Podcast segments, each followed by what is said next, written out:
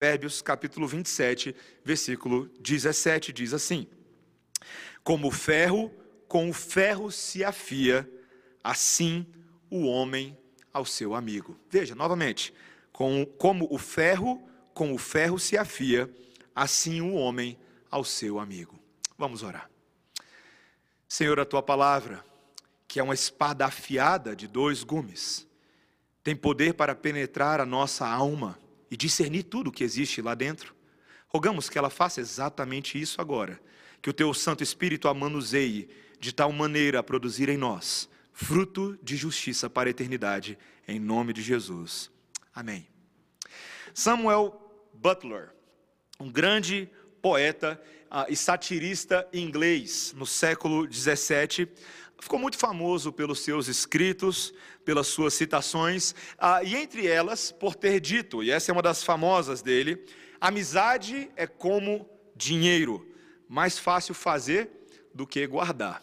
E se você pensar bem sobre essa citação, ela tem bastante fundo de verdade. Se você começar a pensar sobre as mais belas histórias de amizade que conhecemos, eventualmente, quando nós as despimos do seu romance, ah, do seu aspecto fictício, elas podem revelar muitas dinâmicas complicadas nos seus bastidores. Na semana passada mesmo, eu citei a, a famosa amizade de John Lennon e Paul McCartney integrantes dos Beatles, provavelmente a, a parceria mais prolífica ah, da história da música pop, mas mesmo nessa amizade houveram momentos de turbulência, especialmente ah, nos últimos anos desse ah, quarteto fabuloso que era o Beatles, ah, e talvez os mais antigos consigam se lembrar das brigas homéricas desses dois, inclusive perante as câmeras da televisão, perante a imprensa. Ah, é dito que rolou até uma música chamada How Do You Sleep? Como é que você dorme?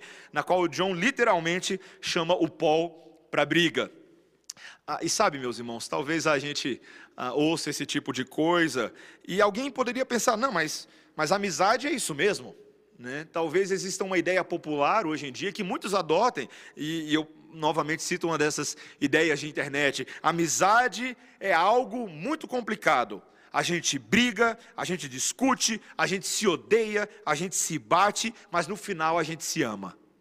Isso parece muito estranho. Talvez uma pessoa pode achar que isso é normal, mas isso não é saudável dentro de um relacionamento de amigos que eles se odeiem e se amem ao mesmo tempo. Isso contradiz a própria palavra de Deus no livro de 1 João, que nós estudamos recentemente. Meus irmãos, para a amizade usufruir dos seus maiores benefícios, ela precisa tratar dos seus pecados. Ela precisa tratar das suas inclinações egoístas, das preferências particulares. Na semana passada, nós vimos que a palavra de Deus nos incentiva a fazermos bons amigos. Mas hoje nós vamos ver que nós devemos aprender a manter esses amigos, manter as nossas amizades de uma forma que maximize a glória de Deus em nossos relacionamentos. E, e, eu quero trabalhar esse tema com os irmãos hoje, da, da manutenção das amizades para a glória de Deus, sob dois ângulos. Primeiro, um princípio geral princípio geral de que a amizade sempre deve promover crescimento mútuo, sempre. Em segundo lugar, que a amizade deve ser mantida com toda prudência e esmero. Prudência e esmero. Então, primeiro, esse princípio geral sobre o crescimento mútuo que a amizade deve promover. Veja novamente o versículo 17. Como o ferro com o ferro se afia, assim o homem ao seu amigo. Ah, eu amo o fato de que no livro de Provérbios ele se utiliza de imagens que pertenciam ao cotidiano regular das pessoas. Ele fala aqui do, do ato de ah, você afiar uma navalha, afiar o ferro, pelo processo de fricção com outra lâmina de ferro. E isso produz benefício. Não sei se você já fez isso na sua vida, ou se no mínimo você já levou seu alicate para afiar ali no, no sapateiro da esquina ou no costureiro. Mas quando você afia um ferro com outro, as bordas dele vão ficando mais nítidas, mais finas e elas se tornam mais eficientes na tarefa de cortar e na tarefa de fatiar. É tão interessante que o que o texto está dizendo é que isso deve acontecer nos momentos de interação e de encontro entre amigos, de comunhão santa. Meus irmãos, é tão interessante, o chamado à comunhão está embutido dentro deste verso. O homem não foi feito para ser sozinho. Ainda que uma certa pandemia de coronavírus possa parecer nos dizer que essa seria um, seria um estado normal para nós, mas não é possível viver sozinho, porque Deus disse ao homem, antes da queda, lá em Gênesis capítulo 2, versículo 18, quando ele olha do alto céu para a situação de Adão e ele vê e se compadece, ele diz: Não é bom que o homem esteja só. E naquele caso, ele acaba fazendo para ele uma auxiliadora que lhe seria idônea. Quanto mais depois da queda do homem, nós precisamos nos unir aos nossos irmãos e às nossas irmãs em Cristo para momentos de comunhão e de oração. Eu amo ah, o exemplo da igreja primitiva, que às vezes soa tão nostálgico para a gente, não é? Quando você abre ali no, no livro de Atos, capítulo 2. Ah, mas é interessante perceber que aqueles santos, ali após o, o período do Pentecostes, eles, eles entenderam o valor dessa comunhão. A palavra de Deus nos diz lá em Atos 2, 42 a 47, que eles perseveravam na comunhão, perseveravam no ensino e nas orações. Todas as atividades corporativas eram utilizadas nesse processo de um afiar o outro. E o resultado dessa igreja é que o texto nos diz lá que eles estavam cheios de temor nos seus corações. Quando eles se reuniam, eles louvavam a Deus pela graça de poder se encontrar e se afiar. Meus irmãos, o valor desse provérbio para nós é imenso. E eu quero, eu quero destacar uh, pelo menos dois valores diretos, duas aplicações para você nesse momento. Quando um ferro afia outro ferro, ou quando um irmão afia um outro irmão, ou quando um amigo afia um outro amigo, em primeiro lugar nós temos bênção garantida. É o próprio Deus quem garante bênção nesse processo. Essa comunhão é um meio de graça, na qual o Senhor, além de estar no nosso meio, ele garante benefícios de amor através de um serviço mútuo. A palavra de Deus nos diz em Hebreus capítulo 10, versículo 24, o seguinte: veja o chamado do autor.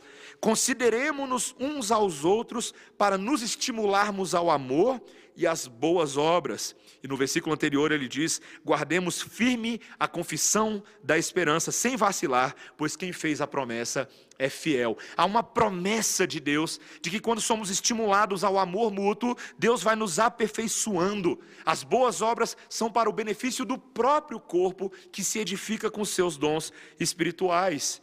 Mas, ah, e, e apenas para exemplificar, a partir de uma amizade bíblica que mostra exatamente isso, talvez seja a amizade de Davi e Jonatas, uma das mais famosas nas escrituras sagradas. Essa fragrância da unidade divina fica muito clara na maneira como Davi, o, o, o rei de Israel, e Jonatas, ah, o filho de Saul, como eles se relacionavam. Quando Davi estava sendo perseguido por Saul, Jonatas procurou Davi, Davi ainda não havia assumido a plenitude do seu, do seu reinado, mas Jonatas procurou Davi para fortalecer a confiança dele em Deus, é o que está escrito lá em 1 Samuel capítulo 23, versículo 16. Veja que a função do amigo, quando vai ao amparo daquele necessitado, é justamente afiá-lo, trazer confiança, fazer com que ele não se esqueça das promessas de Deus e daquilo que Deus havia predeterminado para a vida de Davi. Meus irmãos, ah, na vida cristã nós precisamos de amigos que funcionam como bons lembretes para a gente, não é verdade? Gente que nos olha na nossa aflição e em vez de apenas ficar lambendo o cotovelo junto com a gente quando estamos eh, com autocomiseração ou autoapiedamento, mas amigos que vêm e realmente trazem a palavra de Deus que nos chama a responsabilidade, que nos chama a confiança, que nos faz erguer os olhos para o autor e consumador da nossa fé. Mas veja que também não somente existem bênçãos garantidas no processo de afiamento, mas também é um chamado para que nós cumpramos a lei de Cristo. Essa é uma excelente oportunidade de cumprir a lei de Cristo. O apóstolo Paulo disse nas suas cartas, especialmente também em Gálatas capítulo 6, que nós devemos carregar e partilhar os encargos que enfrentamos diariamente. Só assim a igreja pode progredir, meus irmãos, quando nós lamentamos sobre o nosso pecado pessoal e coletivo, quando nós buscamos nos orientar na melhor forma de nos arrependermos e agirmos de acordo com o arrependimento, quando nós nos alegramos com as conquistas uns dos outros sobre o pecado. Essa é a própria lei régia que Tiago disse lá em Tiago, capítulo 2, versículo 8, quando ele disse que nós somos exortados a amar uns aos outros e assim nós estaríamos cumprindo a lei de Deus: não matar, não adulterar, não dizer falso testemunho, ferro afiando ferro. Meus irmãos, ah, existe uma, uma comunhão intencional de santificação para o povo de Deus. Eu amo o fato de que a nossa confissão de fé de Westminster, lá no capítulo 26, após os, os pais de Westminster, após haver registrado um capítulo inteiro sobre a igreja, o capítulo 25, eles decidiram criar mais um capítulo chamado da comunhão dos santos, viu? Para quem acha que puritano não falava de comunhão e não falava de relacionamento, eles criaram um capítulo para registrar a importância dessa comunhão intencional na igreja. E no segundo parágrafo do capítulo 26 da confissão está registrado o seguinte: Os santos são, pela sua própria profissão, obrigados a manter uma santa sociedade e uma comunhão no culto de Deus e na observância de outros serviços espirituais que tendam à sua mútua edificação bem como a socorrer uns aos outros nas coisas materiais, segundo as suas respectivas necessidades e meios. Esta comunhão, conforme Deus oferecer ocasião, deve estender-se a todos aqueles que em qualquer lugar invocam o nome do Senhor Jesus.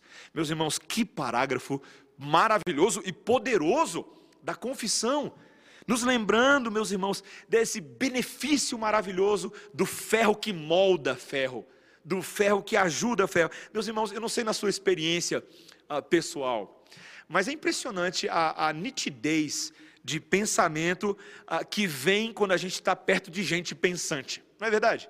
Quando a gente começa a ser influenciado e mudado, quando, quando nós temos esse encontro de mentes, encontro de perspectivas, que nos leva a ver a vida com mais clareza, que nos permite refinar as nossas opiniões, transformar as nossas ideias em ideias de fato brilhantes e maravilhosas, e isso requer parceiros, gente que possa nos desafiar, gente que possa nos provocar no sentido bom da palavra e estimular o nosso pensamento. Ah, talvez uma das amizades literárias mais fascinantes que nós temos na história é a própria amizade de Tolkien e C.S. Lewis, esses dois gênios da literatura do século XX. Recentemente eu tive a oportunidade de ler um livro chamado O Dom da Amizade, do Colin Duries, da HarperCollins.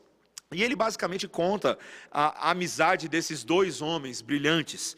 Uh, ambos eram uh, impressionantemente capazes de escrever coisas que transcendiam o seu tempo, utilizavam suas penas habilidosas para criar mundos imaginários que eram capazes de criticar o mundo moderno, esse mundo pós-cristão europeu, principalmente no qual eles viviam, enquanto ao mesmo tempo eles iam resgatando valores cristãos que estavam ah, na fundação do pensamento ocidental. E Tolkien ah, foi uma peça chave para a conversão do seu amigo, ah, numa conversa em que ele estava com C.S. Lewis ah, falando sobre ah, o mito, a questão do mito e dos evangelhos.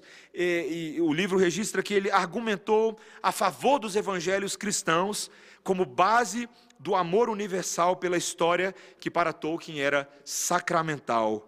E quando Tolkien falou essas palavras, o, o, os evangelhos como base do amor cristão, isso apelou ao coração de C.S. Lewis e encontrou algo, um anseio que já estava ali. E C.S. Lewis diz que essa alegria acabou pegando ele de surpresa. Ele conta que não foi ele que encontrou a Deus, foi Deus que o achou. Deus era o caçador e Lewis era apenas a caça. E assim, meus irmãos, a amizade deles foi se desenvolvendo, ah, eles se juntavam para formar seus cachimbos, para ah, passar a vida juntos, ouvir histórias, mas eles contavam suas próprias histórias uns aos outros. É registrado que Tolkien lia as narrativas da Terra-média para C.S. Lewis, que ouvia tudo aquilo ah, absorto, com lágrimas nos olhos, emocionado, enquanto também fazia observações para aperfeiçoamento da literatura do Tolkien. O, o Tolkien já não tinha muito apreço para ouvir as crônicas Crônicas de Nárnia do C.S. Lewis, aparentemente ele tinha um pouco de inveja do amigo dele nessa área. E, e, e sim, eles também tinham diferenças. É interessante. Ah, um era romanista, Tolkien era romanista, Lewis era anglicano, ah, e teve momentos que eles tiveram um certo esfriamento na amizade deles, particularmente quando C.S. Lewis se casou com Joy Williams, uma moça que já havia sido casada antes, e Tolkien não aprovou aquilo, ele não concordava com o casamento com quem já fosse divorciado, ah, mas é impressionante que os conselhos mútuos desses dois fizeram que, que a amizade deles se mantivessem até os seus últimos dias como amigos. Ah, eu pergunto a você: você tem amigos assim? Amigos que são capazes de te, te desafiar, gente que, mesmo na crítica que visa a edificação, essa pessoa te leva a considerar sugestões, ideias, discussões que acalentam e enriquecem o nosso coração. Nós precisamos caminhar com gente melhor do que a média aí afora, meus irmãos. Precisamos dos amigos de Deus, que se tornam amigos das nossas almas também, para nos edificar. Lembre de Provérbios 13, versículo 20: Quem anda com os sábios será sábio, mas o companheiro dos insensatos se tornará mal. E você lembra da história do papagaio que nós contamos na semana passada. Mas o que é importante não é olharmos somente o valor do ferro que afia ferro, mas uma vez agora que você encontrou esse amigo, como você deve manter essa amizade? Talvez essa seja uma das coisas mais difíceis para nós, ah, porque amizades boas muitas vezes começam muito bem, mas vão se desgastando à medida que os pecados das partes vai se revelando. E o livro de Provérbios, e aqui nós não vamos cobrir toda, toda a gama possível do assunto amizade, mas o livro de Provérbios fala bastante sobre como amigos devem se portar com a finalidade de manter as, as amizades que Deus lhes conferiu. E isso deve ser feito com muita prudência e com muito esmero. Em primeiro lugar, nós precisamos reconhecer no livro de Provérbios as coisas que normalmente perturbam as amizades. Esse é o meu primeiro subponto desse segundo ponto. As coisas que perturbam as amizades e que devem ser lidadas frontalmente. Veja que várias das, das do, do, dos versículos que nós vamos falar aqui agora dizem respeito à maneira como os amigos usam as suas línguas. E por meio das suas línguas e seus lábios manifestam suas opiniões e seus comportamentos. Veja que interessante, uma coisa que realmente perturba a amizade e é central no livro de Provérbios é o homem contencioso. Provérbios, capítulo 26, versículo 21. Provérbios 26, 21. Está escrito assim: Como o carvão é para a brasa e a lenha para o fogo, assim é o homem contencioso para acender rixas. Percebam, meus irmãos, nós na semana passada falamos sobre o problema do homem iracundo, irascível, colérico. E veja que aqui agora, num contexto de amizade, quando você é amigo de um homem que tem a característica de ser briguento, é basicamente como um homem que vive a tirar querosene no fogo. Ele está sempre tentando acender fogo na floresta. E sabe, o livro de Provérbios fala muito sobre isso, sobre gente que está acostumada a atacar fogo na lenha. Provérbios 26, 20. Provérbios 26, 20. Sem lenha, o fogo se apaga, e não havendo maldizente, cessa a contenda. Está vendo? O problema é que muitas vezes o, o, o rixoso, o contencioso, é aquele que está acostumado a botar combustível e madeira, todo tipo de coisa, para fazer a, a, o bicho pegar, vamos botar assim, né? E quando a atitude certa deveria ser fazer a fofoca cessar, colocar água sobre as contendas. Meus irmãos, infelizmente, muitas pessoas, e obviamente sem citar nomes, mas me vem à mente um, um amigo do passado, que ele era basicamente assim: nós não podíamos jogar um jogo de futebol que ele sempre arrumava uma briga. Parecia que ele tinha uma, um, um, magnetismo, uma gravitação para a ideia de arrumar briga com todo mundo que estava no campo. E eu lembro, meus irmãos, que uma vez, pode parecer uma, uma, um exemplo engraçado e meio ridículo, mas eu lembro uma vez, na, quando eu era criança, tinha um chiclete chamado Plock. Eu não sei se você lembra disso. Ah, e, e ele havia, supostamente, comprado um chiclete Plock e colocado em cima do banco no qual nós aguardávamos ah, para entrar no próximo time de futebol. E sei lá o que, que aconteceu, se alguém pegou, se aquele chiclete caiu. Ele procurou aquele chiclete, não achou. Ele fez um celeuma causou um caos. Aquela, aquela, partida de futebol acabou naquela noite, ele conseguiu arrumar briga com metade das pessoas que estavam ali, porque era um homem inclinado à contenda. Será que muitas vezes nós temos um espírito inclinado à contenda, queremos sempre tirar satisfação e defender o nosso território? Veja que isso no livro de Provérbios pode se manifestar de outras formas também, como por exemplo, a pessoa que está ah, que insiste em questões ofensivas apenas por implicação ou por polêmica. Veja Provérbios 17, versículo 9. Provérbios 17, versículo 9. O que encobre a transgressão adquire amor, mas o que traz o assunto à baila se separa os maiores amigos. Talvez você não tenha entendido bem a relação disso com o que eu falei antes, mas o que ele está falando aqui é dessas pessoas que são tentadas a trazer à tona os erros e as contendas que eles têm com outros, simplesmente por implicação. Gente que gosta de, mesmo em conversas que não tem nada a ver com o assunto, trazer alguma coisa do passado, alguma coisa que aconteceu. E, e, meus irmãos, particularmente, isso é muito típico na amizade entre marido e mulher.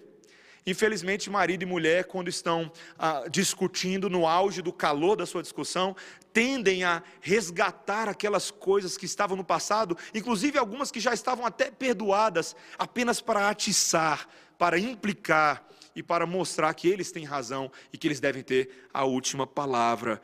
Meus irmãos, o que o texto diz é que a gente tem que esquecer a ofensa e manter a amizade.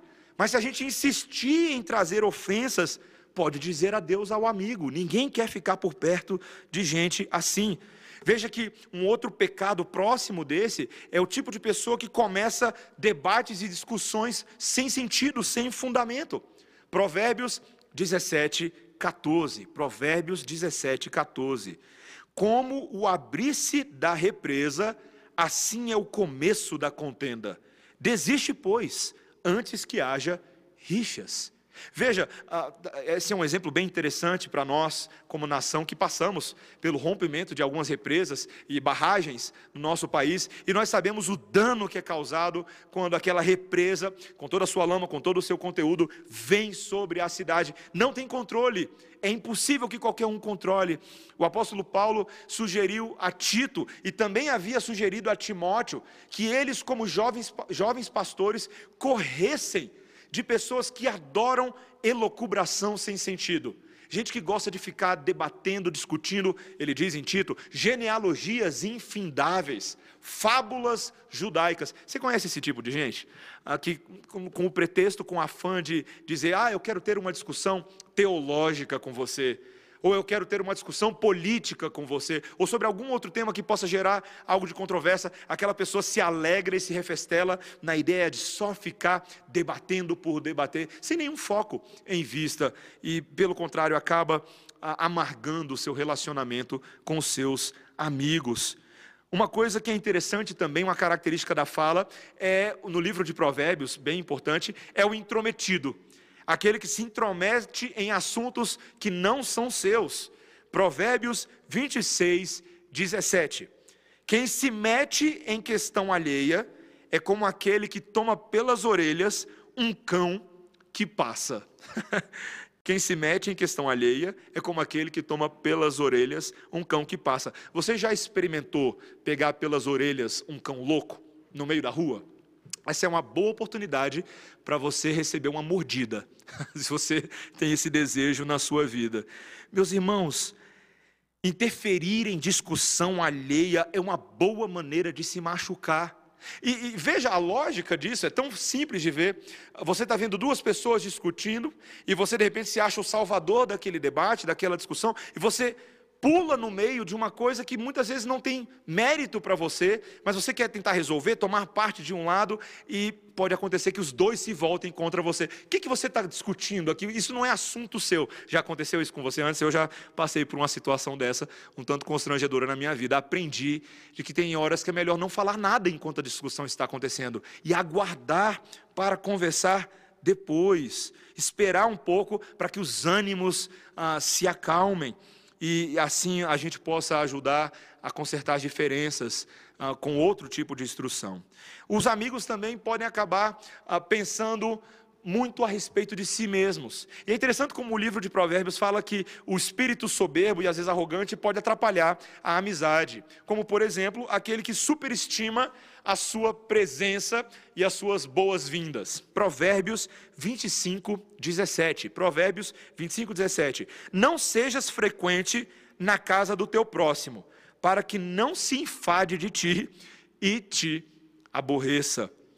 Interessante esse versículo, né? não ser frequente na casa do próximo. Por que, que eu não deveria ser frequente na casa do próximo? Se a hospitalidade ou a amizade ah, é uma coisa tão preciosa. Porque, meus irmãos, tem hora para ir embora também.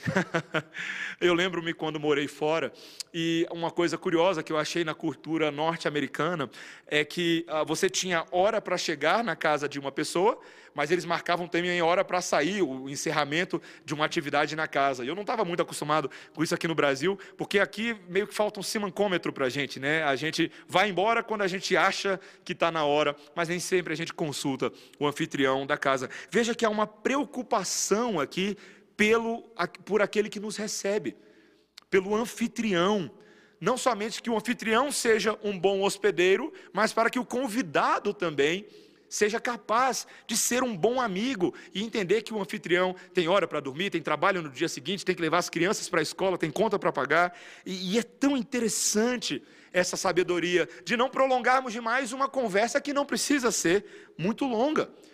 E particularmente, meus irmãos, é interessante que a, a, nossa língua ela acaba nos traindo. Outra categoria no livro de Provérbios são aqueles amigos cheios de elogios insinceros e bajulações. Provérbios 27, 14. O que bendiz ao seu vizinho em alta voz, logo de manhã, por maldição lhe atribuem o que faz. De novo. O que bendiz ao seu vizinho em alta voz, logo de manhã, por maldição lhe atribuem o que faz. É mais ou menos assim: se você acordar o seu amigo cedo de manhã, gritando, acorda, vamos levantar isso vai soar para ele mais como uh, maldição do que bênção. Eu não sei se você já foi em acampamento de jovens, eu já fui em vários na minha vida. E os jovens, eu, eu não sei por que eu continuo permitindo jovens fazerem rádio no acampamento. Uh, e a rádio, que é para ser uma coisa muito boa, no primeiro momento você pode amaldiçoar ela se você está assim para lá de cansado, dependendo das músicas que são tocadas e como uma coisa vem. A, a brincadeira aqui é mais ou menos essa. Aquele que fala demais, que elogia demais, acaba não tendo, uh, sendo tomado como um homem sincero nas suas palavras. E tem uma categoria que eu deixei para o final dessa parte aqui, uh, que são aqueles que fazem pegadinhas maldosas. O livro de Provérbios tem dois versículos sobre isso. Provérbios 26, 18, 19.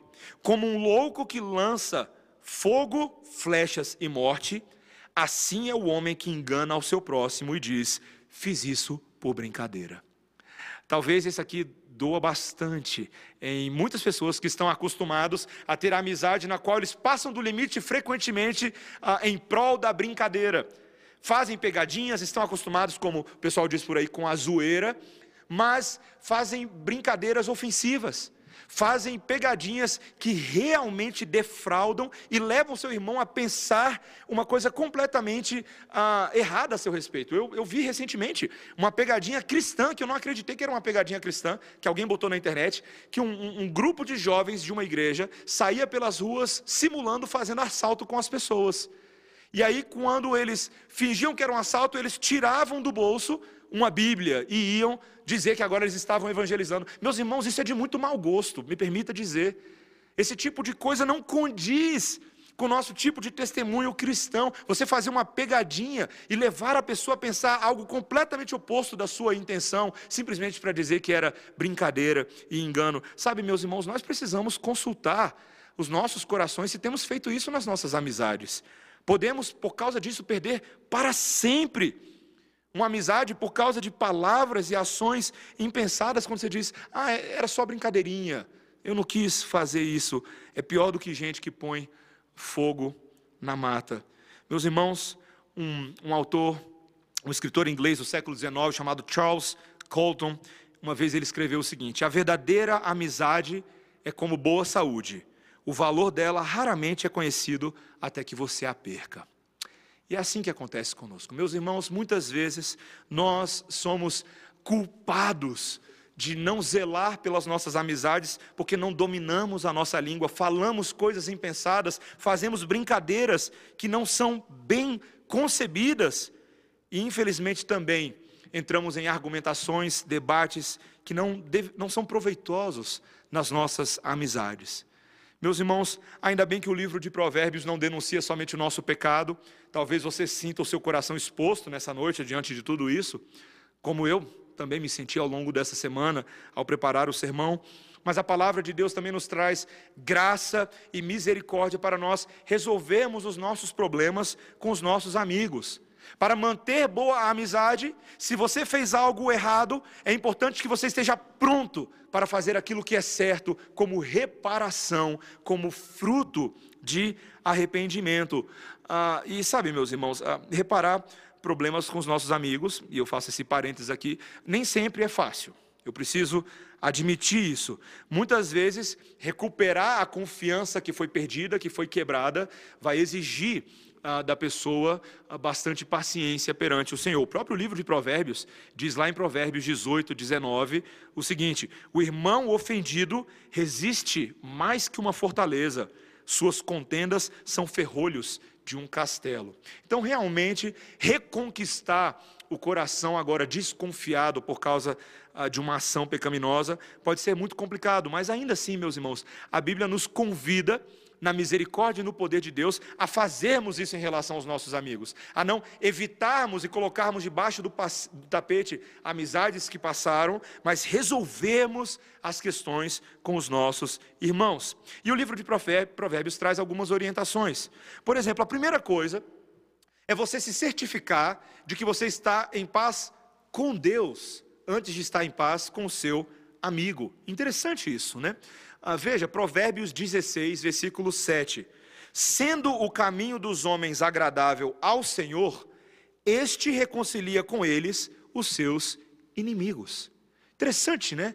Quando um homem caminha de tal maneira que ele busca em primeiro lugar o reino de Deus e busca a paz agradável no seu relacionamento com o Senhor, o Senhor se torna um emissário para reconciliá-lo até mesmo com os seus inimigos.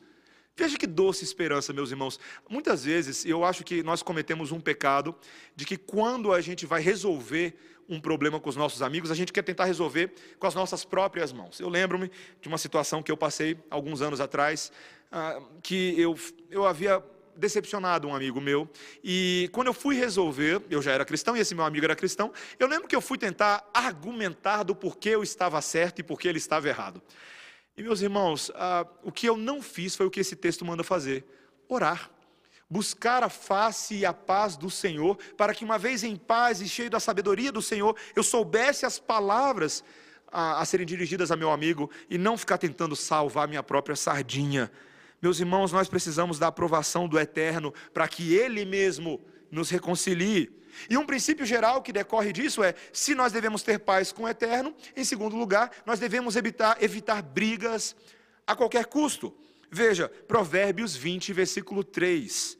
Honroso é para o homem o desviar-se de contendas, mas todo insensato se mete em rixas. Meus irmãos, evitar brigas desnecessárias é a marca registrada de quem tem bom caráter. Quem gosta de brigar são os insensatos. Mas os sensatos, os justos e piedosos, deveriam ser aqueles que promovem a pacificação, são bem-aventurados por serem pacificadores. Veja que nisso também é importante que esse pacificador aprenda a ser longânimo. Você sabe o que significa longanimidade?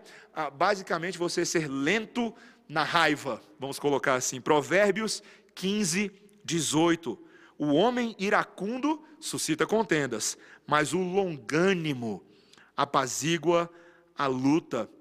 Meus irmãos, o, o temperamento explosivo é geralmente o estopim das brigas, mas é o espírito tranquilo que mantém a paz. A gente não deve ser somente lento para brigar ou lento na raiva, mas também devemos ser tardios para responder, usando as nossas palavras de forma maturada. Provérbios 18, 13.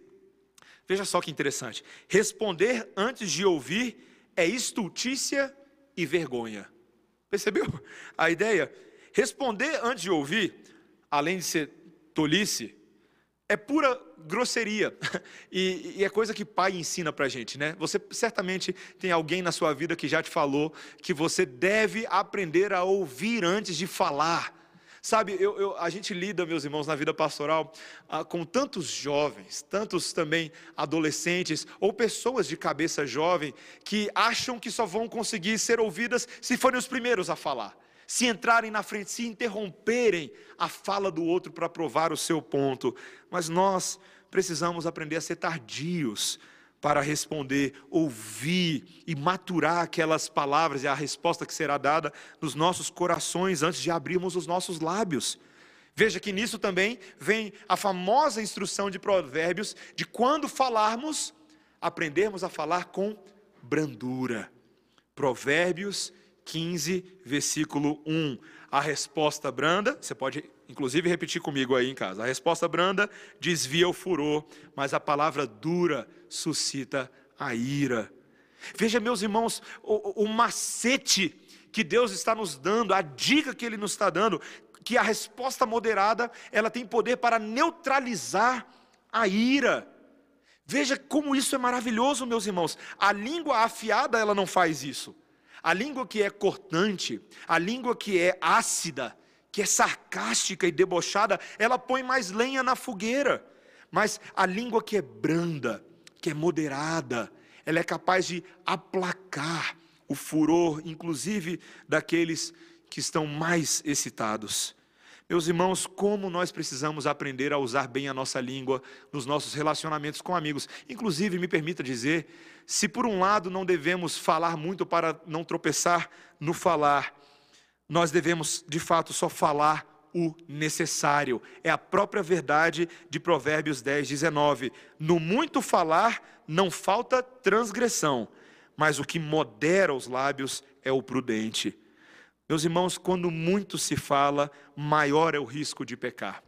Eu ouvi isso uma vez de um amigo muito querido. Ele falava assim: Mateus, você fala demais. Falei, poxa vida, obrigado pelo elogio. Uh, e ele estava falando com a melhor das intenções. Ele falou assim: Mateus, você fala demais e de vez em quando você pode acabar tropeçando naquilo que você fala. Falei, é verdade, isso já aconteceu antes no meu passado, mal ele sabia. Uh, mas nós precisamos falar menos ah, ouvi de um, de um palestrante recentemente de que hoje tem muita gente cheia de opinião. Em inglês eles chamam isso de opinionated. Uma pessoa cheia de opinião, sempre tem uma opinião para tudo e ela acha que ela tem o direito de fala para todos os assuntos do mundo, mas ela acaba transgredindo no falar, em vez de ser moderada, equilibrada e prudente. O sábio mede bem as suas palavras. Meus irmãos, o amigo verdadeiro e eu coloco isso como, como síntese aqui, é aquele que é rápido para, em vez de transgredir pela fala, é rápido para demonstrar o seu amor. Provérbios 10, 12: O ódio excita contendas, mas o amor cobre todas as transgressões. Veja, meus irmãos, que em vez de bajular, em vez de ficar se defendendo, este sábio nos incita a mostrar amor. O ódio só causa divisões, mas o amor é aquele que é capaz de cobrir falhas, de sofrer o dano, de ouvir coisas difíceis e absolvê-las, processá-las e não devolver o mal com o mal, mas pagar com o bem aquele que te injuria. Meus irmãos, o ferro afia o ferro quando um dos ferros está disposto a abençoar o outro, em vez de ser motivo de discórdia e de falha. Novamente, nós nos fazemos a pergunta, e aqui eu caminho para o final: ah, quem é suficiente para todas essas coisas? Na semana passada, nós falamos um pouco que muitas vezes faltam amigos que se portem dessa maneira, que tenham este grau de maturidade. Muitas vezes, até os mais bem intencionados são capazes de falhar conosco assim. Talvez você, bem intencionado como seja em relação aos seus amigos, já tenha deixado a desejar demais e tenha causado mais coisas para perturbar a amizade de vocês do que para promover virtude e resolver problemas, inclusive porque resolver problemas causa grande vergonha nos nossos corações. Não é fácil, meus irmãos.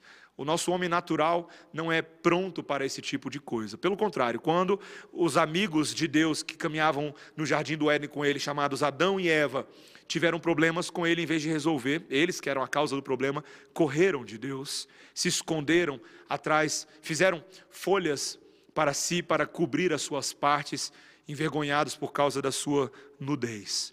Mas, meus irmãos, o próprio Deus, naquele texto de Gênesis, capítulo 3, nos lembra que Ele, o Todo Santo, o Todo Poderoso, tomou a iniciativa de resolver o problema com seus amigos. Ele vai na direção de Adão e Eva, ele expõe o pecado, mas ele também os protege ao cobri-los com as, as peles ensanguentadas de animais, que indicavam que quando há pecado, quando há transgressão da lei, é necessário haver morte para cobrir. Este amigo fez isso por eles, mesmo que eles não fossem capazes de fazer isso por si mesmos.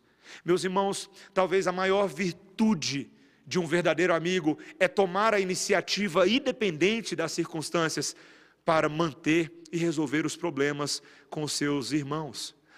Quando eu penso em Adão e Eva e Deus no jardim do Éden, eu também não consigo me esquecer do relacionamento entre Pedro e Jesus. E eu voltarei nesse exemplo quantas vezes forem necessárias para que nós compreendamos a profundidade daquilo que Cristo fez por Pedro.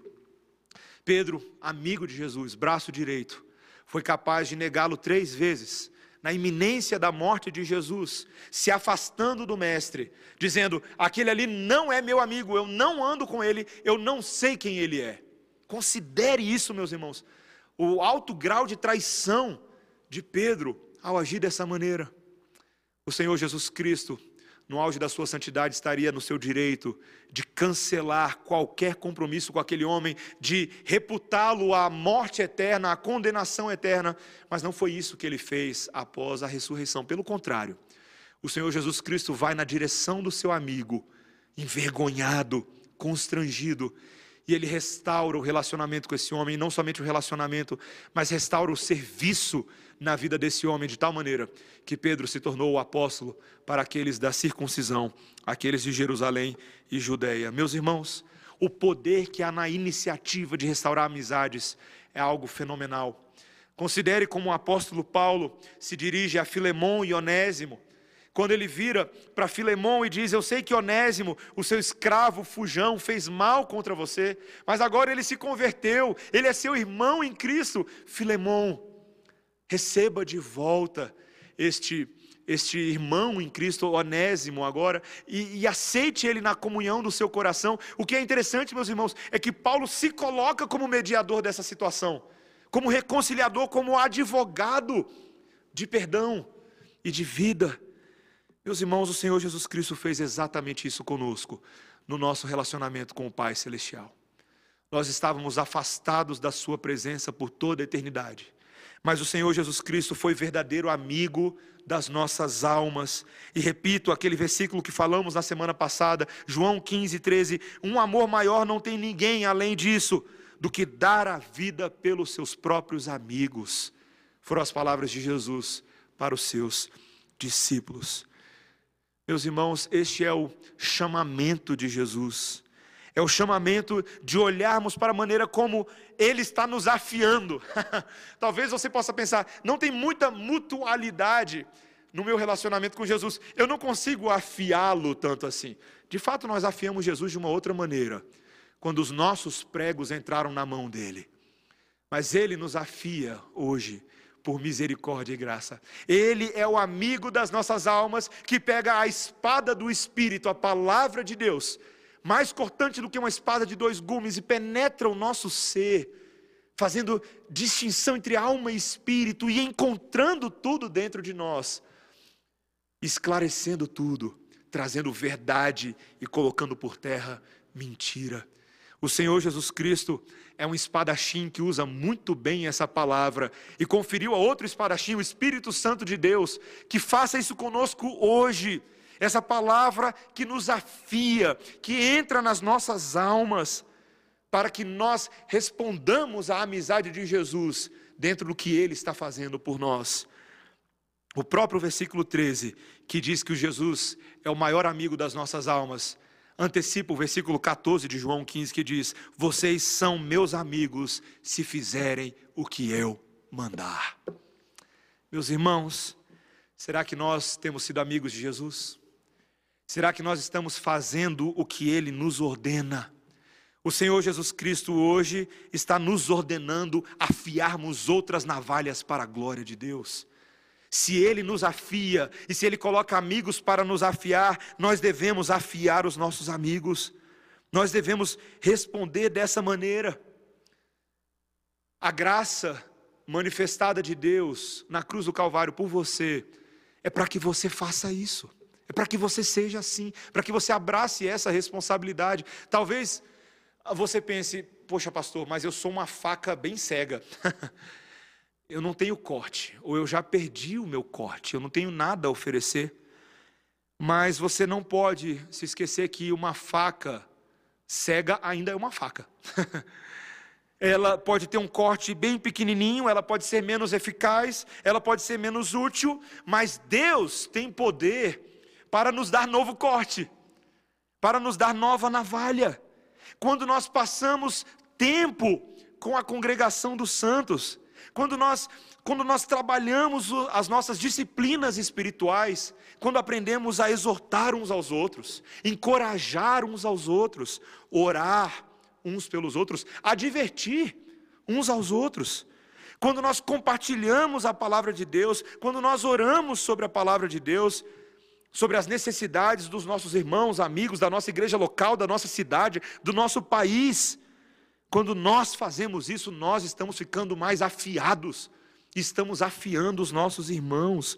O Senhor atribuiu essa responsabilidade a cada um de nós. Essa é a comunhão dos santos. É tão ruim que a palavra comunhão hoje seja confundida com apenas comida e diversão e não em afiar uns aos outros com a palavra de Deus. Meus irmãos, o Senhor quer que nós sejamos facas melhores. E mais, facas mais brilhantes, porque se você se lembrar bem, quando você afia a navalha ao mesmo tempo, tudo aquilo que estava embotado e turvo vai dando margem e o brilho desse espelho dessa navalha vem à tona. Uma faca afiada vai brilhar mais. E nós devemos brilhar mais para o nosso Senhor, porque além de facas, nós somos luzeiros e candeeiros para que esse mundo conheça a luz do nosso Pai. Como é que o mundo pode conhecer a luz do nosso Pai? Quando nós formos amigos unidos em harmonia. Ah, talvez você pense: será que o, o coronavírus vai deixar? Nós não estamos presencialmente unidos uns aos outros nesse momento, mas você está sim unido pelo Espírito que te salvou e pelo sangue que te perdoou aos seus irmãos nesse momento. Você pode ter comunhão verdadeira com eles. E você, inclusive, pode dispor ah, das tecnologias e dispositivos que Deus vai te dar ao longo dessa semana. Está na hora de você começar a usar a conferência do seu WhatsApp. Está na hora de você começar a usar o Skype, o Messenger, para você continuar tendo comunhão com seus irmãos essa semana.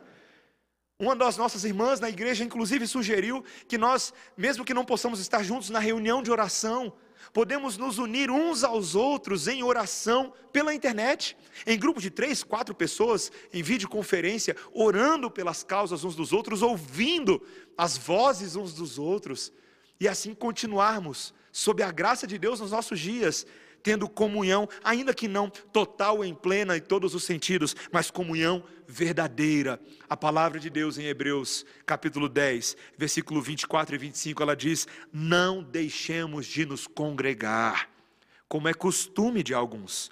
Antes, façamos admoestações, e tanto mais quanto vedes que o dia se aproxima. E o coronavírus não pode impedir isso, meus irmãos nenhuma epidemia, pandemia, peste bubônica, nenhuma doença nesse mundo poderá impedir a igreja do Senhor de ter comunhão com seu Deus e uns com os outros. Isso é promessa da palavra de Deus. Não é o pastor Mateus que garante isso, é a palavra do Senhor. E portanto, meus irmãos, se esses versículos são ditos a nós, independente das circunstâncias que estejamos vivendo, portanto, tenhamos comunhão. Tenhamos comunhão. Que o Senhor nos ajude a sermos assim, meus irmãos, como o Senhor Jesus, ouvindo e obedecendo a ordem dele, para que o mundo conheça o nosso Mestre. Vamos orar. Senhor Deus, nós estamos diante do chamado da palavra um chamado para experimentar a alegria da amizade. Como Spurgeon falou, ela é uma das maiores alegrias e mais doces alegrias da vida. Ele mesmo reconheceu que muitas pessoas teriam sucumbido à amargura de suas provações se não fosse por causa dos seus amigos. Meus irmãos, meu Deus, como é bom saber que nós temos verdadeira amizade com o nosso Deus, e por causa da amizade com o nosso Deus, temos amizade com os nossos irmãos. Podemos ter verdadeiras amizades que crescem como o crescimento lento de uma planta, não da noite para o dia, e que juntos podemos passar pelas muitas adversidades desse mundo, porque são elas que fortalecem a nossa amizade, Senhor. São elas que vão nos ensinar a mantermos os nossos amigos a recuperarmos a confiança das amizades e a nutrirmos novas virtudes. Senhor, obrigado porque o Senhor nos dá amigos. Obrigados porque temos uns aos outros nesses momentos de provação e de solidão, porque continuamos afiando as navalhas uns dos outros, para que todos nós sejamos soldados com espadas apostos, sempre prontos a dar razão da esperança que há em nós santificando Cristo em nossos corações. Abençoa-nos, Senhor, para que não sejamos encontrados em falta na nossa responsabilidade, para que o mundo te conheça nas nossas amizades, em nome de Jesus. Amém. Vamos